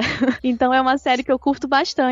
É, espero que a, a Geektopia continue aí, porque eu tô muito ansiosa para ler os próximos volumes. Legal, boa lembrança, boa lembrança. Eu vou falar de uma dupla importantíssima, mas muito importante, vocês vão entender porquê, na história Deixa eu ver se eu vou tirar da minha lista. Mundiais, mundiais, mundiais, sério. O que eles criaram no país deles formatou os quadrinhos a partir daquele momento no país deles e posteriormente para o mundo. Gianluigi Bonelli e Aurélio Galepini, também chamado de Galep. Eles criaram nada mais, nada menos do que o Cowboy Inoxidável Tex, lançado no ano de 1948 na Itália. Rapidamente tornou-se um grande sucesso. Ele era inspirado a princípio no, em outro cowboy, o Tom Mix, mas naquela época os cowboys eram um tanto quanto pasteurizados, sabe? Aqueles cowboys de filme girando o lacinho em cima da cabeça. E aí você cria um personagem que ele espanca os bandidos quando ele quer alguma informação, ele bebe cerveja, ele fuma, ele gosta de comer uma bela de uma carne de três dedos de altura, né? O nome dele, inclusive, era pra ter sido Tex Killer, mas mudaram para Tex Wheeler. E o Jean-Louis Bonelli, pai do Sérgio Bonelli, que deu continuidade com sucesso na editora, e a partir daí surgiram tantos personagens. O próprio Zagor, né? Surge ali na sequência, e depois vem aqueles inúmeros personagens que hoje todo mundo que gosta de quadrinhos conhece. O Galep tinha um traço bonito de acompanhar, fazia um texto todo estiloso, com aquela camisa amarela, né? Eu acho que é uma dupla aí fundamental para essa mídia. Boa, boa lembrança, porque o Tex, que a gente tem um episódio sobre a Bonelli, e tem um negócio que eu falo naquele episódio que continua valendo. No Brasil, nenhum personagem tem mais títulos individuais do que o Tex, cara. Ele tem tanta revista pela Mitos, cara, que mostra o poder do personagem, a força do personagem ainda hoje aqui. E muitos fãs abnegados, sim, absolutamente apaixonados pelo personagem. É verdade. É igual One Piece, né? Parece que nunca acaba, gente. Toda vez tem algum, algum Tex lançando novo, assim, nada contra. Tenho até amigos que leem, mas é, pra mim nunca acaba. Mas não acaba mesmo, não.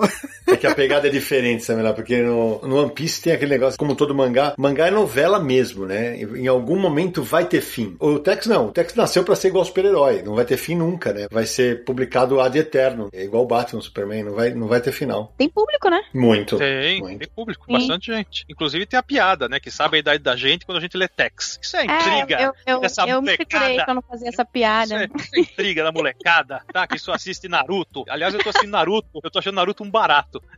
Mas eu só queria dar uma dica aqui para finalizar essa informação sobre o Tex. Quem tiver chance, quando você encontrar um Tex gigante, seja numa banca, uhum. numa livraria, uma livraria online, compre. O Tex gigante, ele tem um custo bom, porque ele é um papel, papel jornal, o preço dele sempre é decente, é formato, se chama Tex gigante, porque o formato é grande, é sempre uma trama fechada, não precisa conhecer o personagem para entendê-la, sempre tem duas ou três matérias, além de uma ou duas entrevistas, que contextualiza tudo na história que você vai ler a seguir, é um custo-benefício fantástico, fica a dica. E a arte é sempre espetacular do Tex gigante. É, que geralmente traz convidados, tanto italianos quanto de outros países, para desenhar um personagem. Inclusive o Jordi Bernet, que a gente já citou aqui, já fez um Tex gigante gigante. Joe Kubert já fez, Ivo Milazzo já fez. É, realmente valem muito a pena. E além dessas edições que o Naranjo falou, tem a coleção que estava saindo pela Salvati, que traz várias desses techs gigantes em edições coloridas. E essa coleção que você acabou de mencionar voltou às bancas agora recentemente, porque teve uma época parada por causa da pandemia, de coronavírus e toda a quarentena. A Salvati parou de distribuir, agora retomou. E é a segunda parada que essa coleção teve, porque teve uma outra. A primeira parada tinha sido cancelada e aí cancelaram, cancelaram cancelamento e voltaram com a coleção.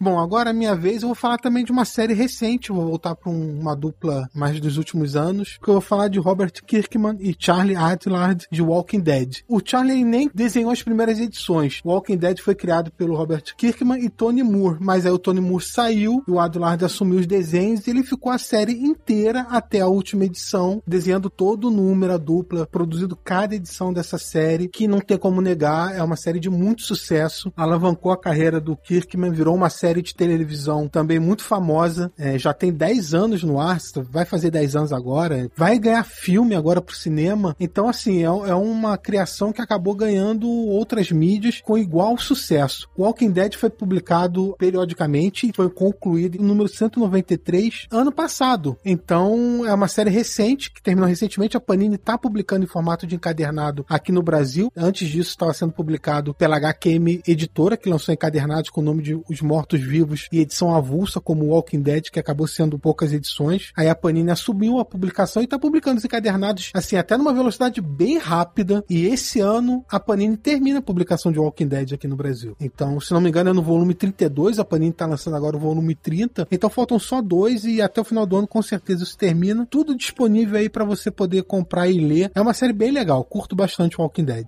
Mais uma vez, lembrando que quando a gente tá gravando esse episódio, faltavam esses dois. De repente, quando esse episódio for ao ar, ar já podem ter saído. Bom, eu vou ser obrigado a falar de uma série que o Sidney não é muito fã, mas que é um clássico. Marcelo Naranjo vai me apoiar nessa empreitada. É um clássico. E na verdade é uma trinca e não uma dupla. Estamos falando da Liga da Justiça bem-humorada, que é o Demateis, o Kit Giffen e o Kevin Maguire. Essa é uma das coisas mais geniais de desconstrução dos super-heróis que foi feita na década de 80. Porque você pegava aquele gênero de super-herói com super grupo, todo mundo se zoa, tudo em prol aí daquela coisa, enquanto isso na sala da justiça que tinha no desenho animado, sabe aquele negócio serião, todo mundo é amigo e não sei o quê, ou aquela coisa mais, né, todo mundo meio neurótico, num, num grupo ali cheio de intrigas, e você faz aquilo tudo, mas tirando sarro. Então você tem lá uma liga que é desenhada com muita particularidade em relação às expressões faciais, aos gestos, você tem muito humor no texto, você brinca com todos aqueles aqueles personagens que até aquele momento eram levados muito a sério, né? E ainda cria aventuras bem divertidas. E foi um clássico, durou muitas edições, marcou aí a juventude de muito velho. Falamos dele no episódio Que Momento Foda. É, e é um material que eu gosto muito. E naquele episódio, esqueci de falar uma coisa. Você falou do desenho do, do Maguire, ele conseguia fazer expressões faciais, que eu vou te falar que ele é o único cara que, que eu acho que eu consegui ver em quadrinho de super conseguiu fazer uma cara de quem tá segurando um peido, velho. Porque... Porque ele, aquelas bocas que ele fazia, parecia que o cara, o cara tá. Né? Falei, é, é, o cara realmente fazia coisas impressionantes. E o que é divertido que a gente falou aqui do Terry Austin, esse material, a maior parte das finalizações do Maguire no começo da série são do Terry Austin. É, legal demais. Bom, agora eu vou encerrar a rodada, vou dar uma roubada no jogo agora que vocês não têm noção. Porque eu vou falar de quatro duplas criativas ao mesmo tempo. Você vai falar, pô, Cida, não rouba assim, né? Mas é por causa do autor, que é o roteirista. O roteirista roteirista do qual a gente falou bastante no episódio de quadrinhos argentinos, que é o genial Carlos Trillo. Esse cara, o que esse homem escrevia é uma grandeza. E ele fez duplas criativas espetaculares com Horácio Altuna, com Loco Chaves, Las Puertitas do Sr. Lopes, com Merdicheski, com Charlie Moon, com O Último Recreio, que é um quadrinho que eu, eu comentei no episódio que é espetacular. Ele fez dupla com o já citado Jordi Bernet, e esse com materiais inclusive saíram no Brasil, como Sica Dundum e Clara da Noite, os dois saíram pela Zarabatana. Também saiu Light and Bold, que se eu não me engano saiu na época pela Animal. Ele fez outra dupla criativa muito boa e que também tem trabalhos publicados aqui. Com Eduardo Risso, ele fez o Menino Vampiro, ele fez Fulu, que é inédito no Brasil, sobre uma escrava africana, baita história. Tem Borderline, Ticanos, e ele fez uma última dupla com, por isso que eu falei que eu ia roubar, eram quatro de uma vez, com Domingo Roberto Mandrafina, um deus dos desenhos argentinos, que agora, quando esse episódio for ao ar, possivelmente já vai ter o anúncio de que a Comic Zone vai publicar quadrinhos deles. Eu li dele Histórias Mudas, eu li o Iguana, eu li Contorcionista. Cara, o que o Trilho conseguia fazer para cada desenhista e todos eles funcionarem com o roteiro dele, era esse cara é, ele devia ser mais respeitado como roteirista em nível mundial. Concorda, Sé? Eu concordo e eu acho que ele só isso só não acontece porque o trabalho dele não é tão republicado mundialmente. Exatamente. E só para deixar registrado, ele também tem três álbuns com o Lucas Varela e ele tem dois álbuns com Alberto Breccia. Então, quer dizer, o cara realmente produzia demais. Ele faleceu em 2011, no dia 8 de maio,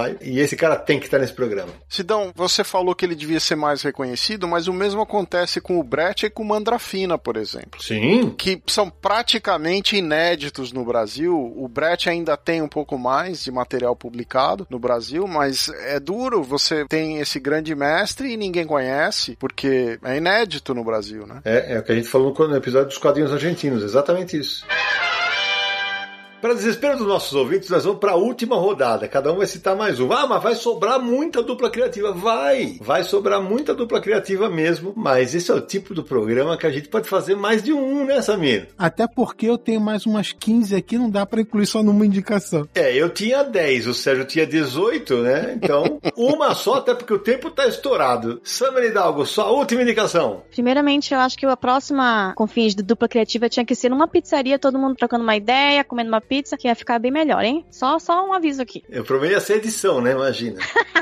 Bom, eu vou. Já que o Sidão roubou, eu vou roubar também. Eu vou falar de uma dupla de duplas criativas, que é Noel Stevenson e Brooke Allen, e Brooke Allen e Grace Ellis, todos com Opa. o título Lumberjanes. Porque é, a Noel escreveu somente os dois primeiros volumes, uhum. né, de Lumberjanes, e a partir daí ela ficou só por trás dos panos ali, dando uma ajudada na série, mas o roteiro a partir daí ficou a cargo da Grace Ellis e ainda com os desenhos do Brooke Allen. Então, para quem não conhece, aí, Lumberjanes é um título que tá saindo aqui pela Devir. Começou a sair lá fora pela Boom em 2014, né? E é uma série juvenil muito divertida, é sobre cinco amigas que são escoteiras e vão pro acampamento e várias coisas surreais acontecem nesse acampamento. Então tem monstros, brigas com os meninos de outro acampamento, tem várias aventuras. Então eu acho que é bem legal aí, principalmente para leitoras mais jovens, assim, de 12, 13 anos. É um bom começo para ler quadrinhos, entendeu? Samela, ótima observação. É, Lamberjanes é um quadrinho muito bom para formação de leitoras. E nessa, nessa essa pegada que gente tem sempre insistido. Tem que trazer o público feminino para os quadrinhos, tem que trazer o público feminino para os quadrinhos. Lamberjanes é um título que se encaixa perfeitamente. Por exemplo, ah, fala pra caramba comigo? Comigo não fala muito, mas e daí? Tem um monte de leitora que vai ser conquistada por um material como esse. Isso é muito importante. Sim, inclusive eu, eu dei de presente todos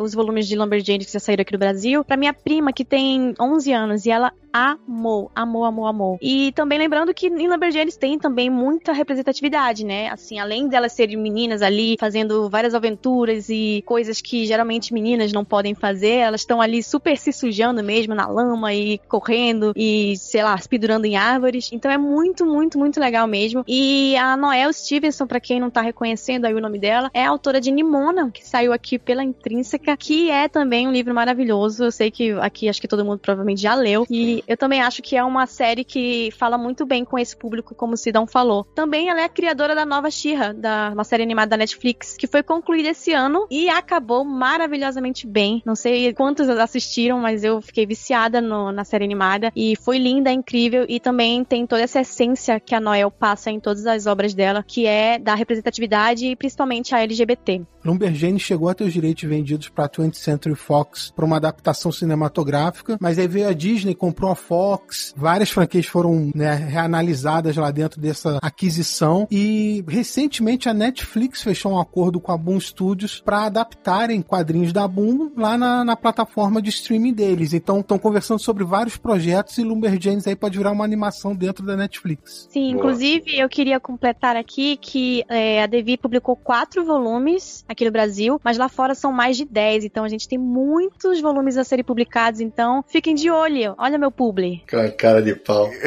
eu, queria, eu queria dar uma informação que é a seguinte: em inglês, lumberjack é, é lenhador e lumberjanes é obrigatoriamente uma brincadeira com essa ideia de lumberjack, homem, lenhador e lumberjane são as mulheres ali. Nossa, faz todo sentido. Agora ficou muito melhor. Vai, Marcelo Naranja, para sua última indicação. Então, na última indicação, sair um pouquinho da curva e falar de comic strips tiras em quadrinhos clássicas. Morty hum. Walker é o criador do Recruta Zero. E nessa Já sei tirinha, do que você vai falar.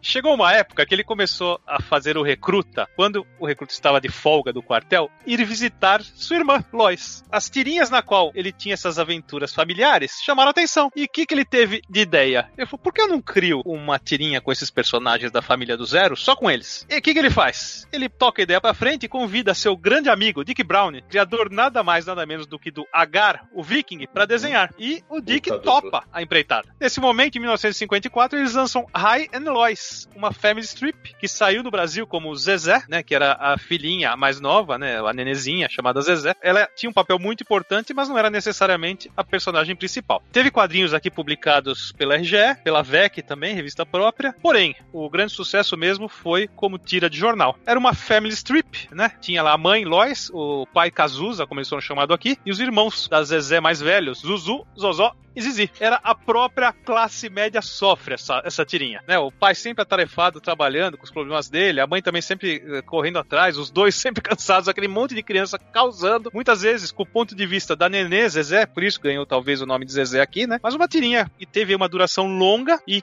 simplesmente com dois dos maiores nomes do mundo das tirinhas diárias do humor. Então, assim, acho que uma dupla que não tem nem o que falar. Que bela lembrança, mas tanto tem que falar que você falou bastante.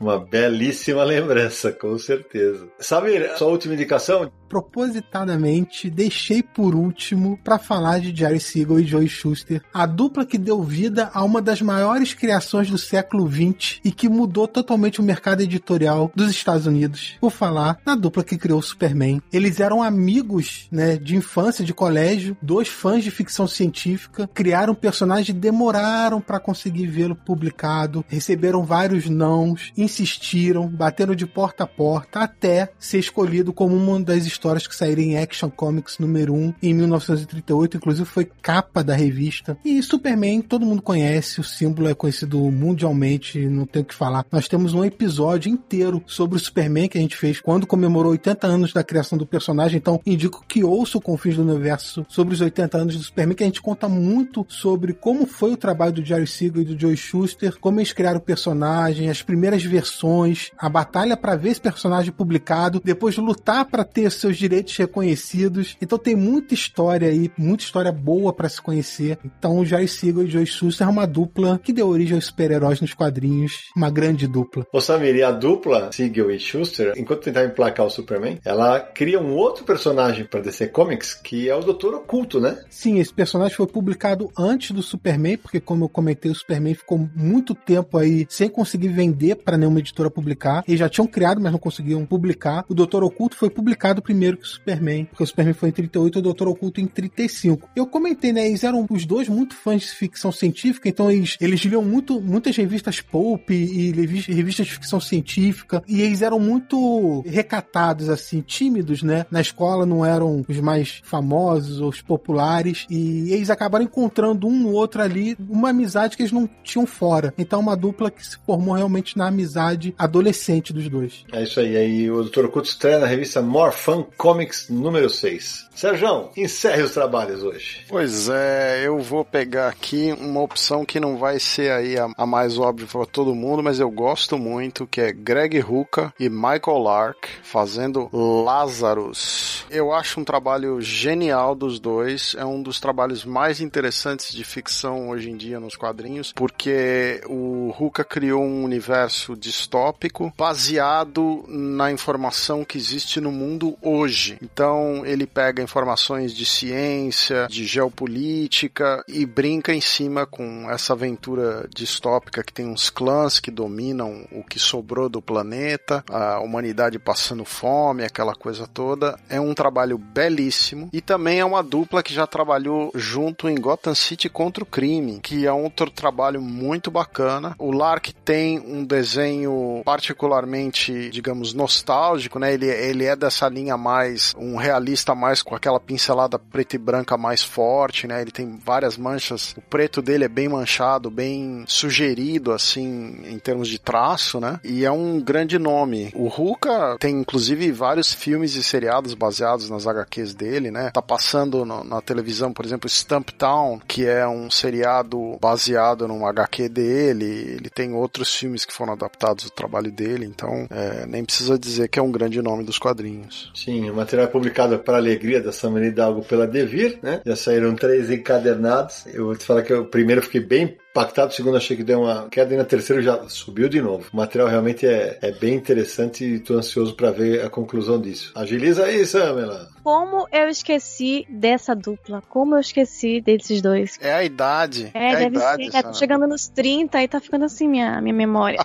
É o ketchup. E, ah, e acho que quando sair esse. Olha aqui, já vou dando um furo aqui, o Paulo vai me matar. Mas quando sair desse esse episódio, provavelmente já vai ter o volume 4. Olha que legal. Bom, então a minha última indicação eu tinha coisa da Europa, tinha coisa brasileira, mas eu vou ficar nos Estados Unidos, porque é, é uma dupla criativa que tem muita importância no meu gosto por leitura de quadrinhos de super-heróis. Marv Wolfman nos roteiros e George Pérez nos desenhos. Eles foram a dupla responsável pela mega saga Crise nas Infinitas Terras, a, a qual temos um episódio especialíssimo aqui do Confins do Universo, né? Que o pessoal que é fã ouve várias vezes. Além disso, eles fizeram, mas de longe, de longe, de longe, a melhor fase dos Novos Titãs em todos os tempos, porque era um negócio espetacular. Foi na, na, época em que a Marvel nadava de braçada no mercado americano, eles conseguiram fazer a equipe dos Novos Titãs rivalizar, por exemplo, com X-Men em vendas. Era um negócio, não era brincadeira não. Teve até o crossover dos dois que acho que nós não veremos nunca mais, porque como os crossovers da Marvel e da DC eram publicados pelas duas e hoje elas estão meio que brigadas, a gente adoraria ver uma edição com todos juntos, né? Com Novos Titãs e X-Men, Superman, Homem-Aranha, Batman, Hulk e tal. Aí depois veio um monte de porcaria que a gente já falou também no episódio de Tudo Junto e Misturado, né? Mas essa dupla me fez ir às bancas quase que diariamente perguntar: chegou? Chegou o próximo? Chegou o número tal da Abril? Chegou? E o Naranjo também certamente passava por isso, né, Naranjo? Opa!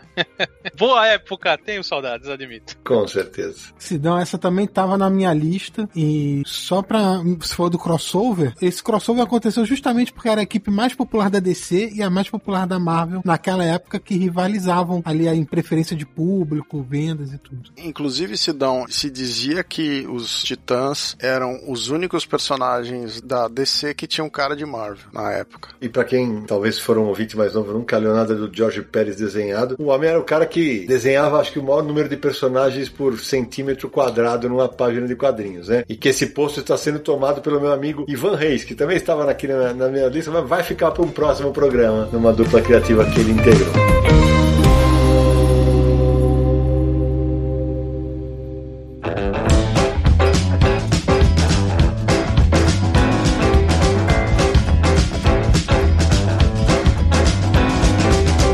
Caramba, Samir Daliato, Sérgio Codespote, Samir Hidalgo e Marcelo Naranjo, que programa legal, cara. Mas Samir, antes de encerrarmos o bate-papo oficialmente, aqueles contatos para quem quiser encontrar o Confins do Universo nessa internet de tantas duplas, quartetos e trios e quintetos e sextetos criativos. Vamos repassar então todos os contatos e todos os lugares que você pode encontrar o Confins do Universo. Primeiro, claro, no site Universo HQ, acesse podcast.universohq.com. Se você usa o iTunes, também estamos lá. Busque por Confins do Universo e assine lá o feed para receber novos episódios. Deixe sua avaliação votando lá em quantas estrelinhas você acha que nosso podcast merece. E deixe seu comentário também lá com elogio, crítica, sugestão, que a gente dá uma olhada. Se você usa streaming de música, Spotify e Deezer, Confins do Universo também está por lá. Você pode assinar lá o feed de qualquer uma das duas plataformas e novos episódios você vai receber diretamente aí no seu celular. Se quiser mandar uma mensagem pra gente, podcast@universohq.com ou mandar uma mensagem de áudio, né, pelo WhatsApp e ter sua voz aqui no Confins, é DDD 11 94583 5989. O Confins do Universo é um podcast do site Universo HQ, www.universohq.com. Lá você vai encontrar notícias, matérias, resenha de quadrinhos, checklist com lançamento das principais editoras brasileiras e nas redes sociais Universo HQ, no Facebook, no Twitter, no Instagram e também no YouTube. Assine o canal de YouTube do Universo HQ,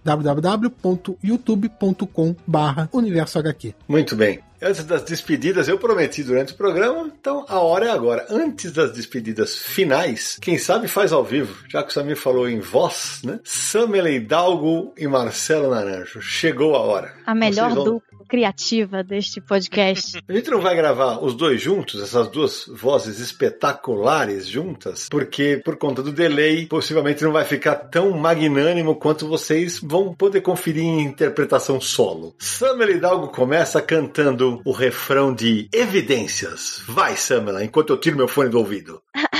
Diz que é verdade, que tem saudade, que ainda você pensa muito em mim. Diz que é verdade, que tem saudade, todo mundo, que ainda você quer viver para o confins. Olha Samela Hidalgo! Muito bem, Samela! Muito bem! Já perdi, já perdi, já perdi. Não, é Naranja, depois dessa vai ser difícil a cadeira virar pra você. E pro Marcelo Naranja, uma música bem moderna, né? Bem da época dele. Tremendão. Sentado à beira do caminho, de Erasmo Carlos com Marcelo Naranjo. Eu não posso mais ficar aqui a esperar que um dia de repente você volte para mim. Puta que pariu. Vejo os caminhões e carros apressados a passar por mim. Estou sentado à beira de um caminho que não tem mais fim. Chega! Nesse Nesse momento, momento, o número de música- apoiadores. Gente, chega! nesse- Olha só, o refrão diz o seguinte: Não preciso acabar logo com isso. Eu Acabei, também pronto. acho, a gente também acha. Preciso lembrar. Que eu existo, eu Olha. existo, eu Olha. existo. Aí, tá bom. Muito palma pro Naranjo, por favor. Palma pro Naranjo. Nesse momento, o Confins perdeu vários apoiadores. Nesse Com momento. absoluta Ao certeza. contrário. Ao contrário. Com absoluta certeza. Mas agora voltando pro papo, que programa gostoso que a gente gravou, que programa cheio de energia boa, de diversão e muita, muita informação. Samela, querida, espero que você tenha passado nervoso, que você tenha curtido a experiência de gravar um Confis do Universo com a gente. Agora você sabe o caminho. Quando a gente te chamar na próxima, você já vem, inclusive, com, de repente, um CD gravado, não é mesmo? É, pode ser, pode ser. Lembrando aqui que agora eu sou amiga só do Samir Naliato, dos outros eu desfiz a amizade. Mas muito obrigada pelo convite, Confins do Universo. Essa só quem entendeu foi o Felipe que tá acompanhando os bastidores. Exatamente. Marcelo Naranjo, sua vez, suas despedidas. Ah, muito obrigado aos ouvintes. Espero que não abandonem a gente por causa disso, porque eu prometo que eu vou cantar de novo quando eu tiver chance, porque assim, aqui a gente expõe a nossa alma. E cantar afinado ou não é apenas um mero detalhe. Então, obrigado aí pelo apoio. e fiquem com a gente, porque vem muito mais por aí, vocês vão ver. E novidades, se Deus quiser, em breve. É isso aí. Sérgio Codespot. Eu queria pedir desculpa aos nossos ouvintes pela participação do Marcelo Cantando, porque vocês certamente envelheceram alguns anos com essa versão do Naranjo da música. Queria agradecer a participação da Samela e do Felipe que tá nos escutando aí, e os meus irmãos aqui do Confim, que foi muito divertido hoje. É isso aí. Antes de abrir pro Samir, Felipe, abre o microfone aí e conta como é que foi acompanhar uma gravação de quase três horas de bolinha com essa maluquice da equipe do Confis do Universo. Aí, foi indescritível, né? Uma experiência única. pra nunca mais esquecer, ainda mais com música no final. Nossa.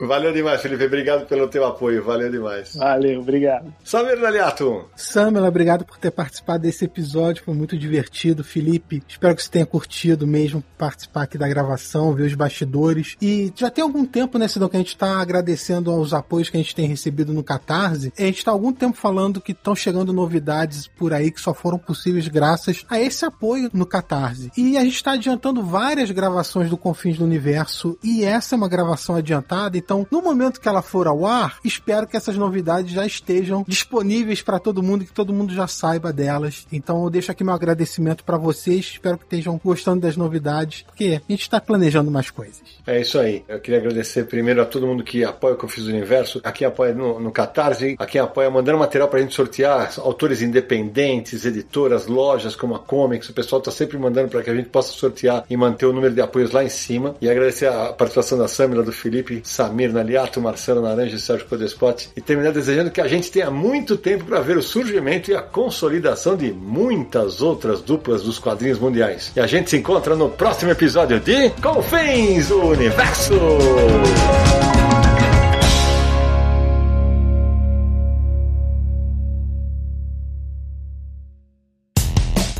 Mais claro ou na noite mais densa, você está deixando a nossa presença. Faça uma boa viagem de volta, mas não fique disperso. Nos encontraremos no próximo episódio de Confins do Universo.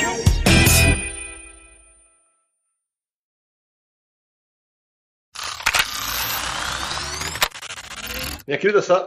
Eu ia falar minha querida Samira Naliato. Olha o que eu ia falar. Jesus.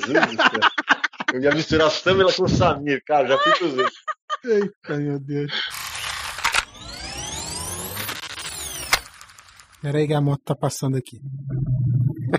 É assim, quando vocês ouvem não tem nada disso, só quando tá nos bastidores. Pergunta se tem dois, que se tiver dois é uma dupla criativa na moto também. Os caras estão entregando a pizza na casa do Samir. Exatamente, prepare-se, porque hoje é o dia da pizza, o que vai ter de moto passando aqui não é mole não. É verdade. Vamos lá então. Pé da puta.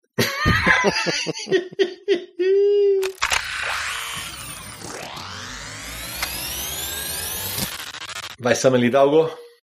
Tá Tá comendo. almoçando. Ela tá comendo pizza, certeza, Não, com ketchup, ó. Tá espalhando ketchup. Eu sempre fico procurando o botão do desmute aqui. Do Dismute. Desmute. Samir Naliato. É você. Olha quem tá cantando. É, porque, é porque não vai. Mas eu canto bem né? Ô, tá quase um The Voice. É que se você fosse ouvinte de Confins do Universo, você saberia que a cadeira do The Voice já virou pra mim aqui. É, tava quebrada. Ele virou a cadeira pra ele. Oi!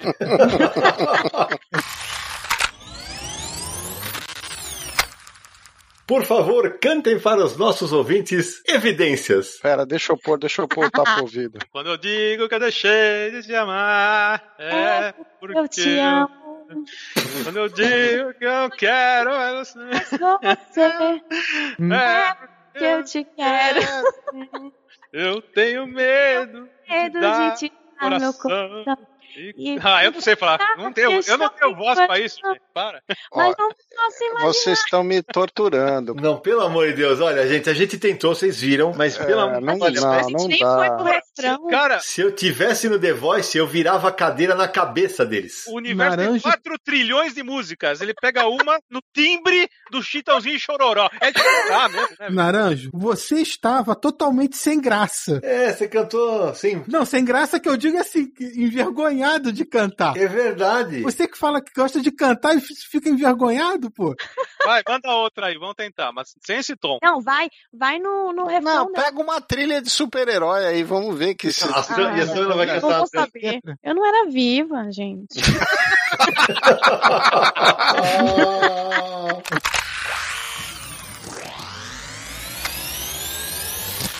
Peraí, peraí, peraí, vou deixar aqui uma vinheta Fala. especial de presente pra vocês. Ai, vai. Com fins do universo! Ave Maria, que horror, cara.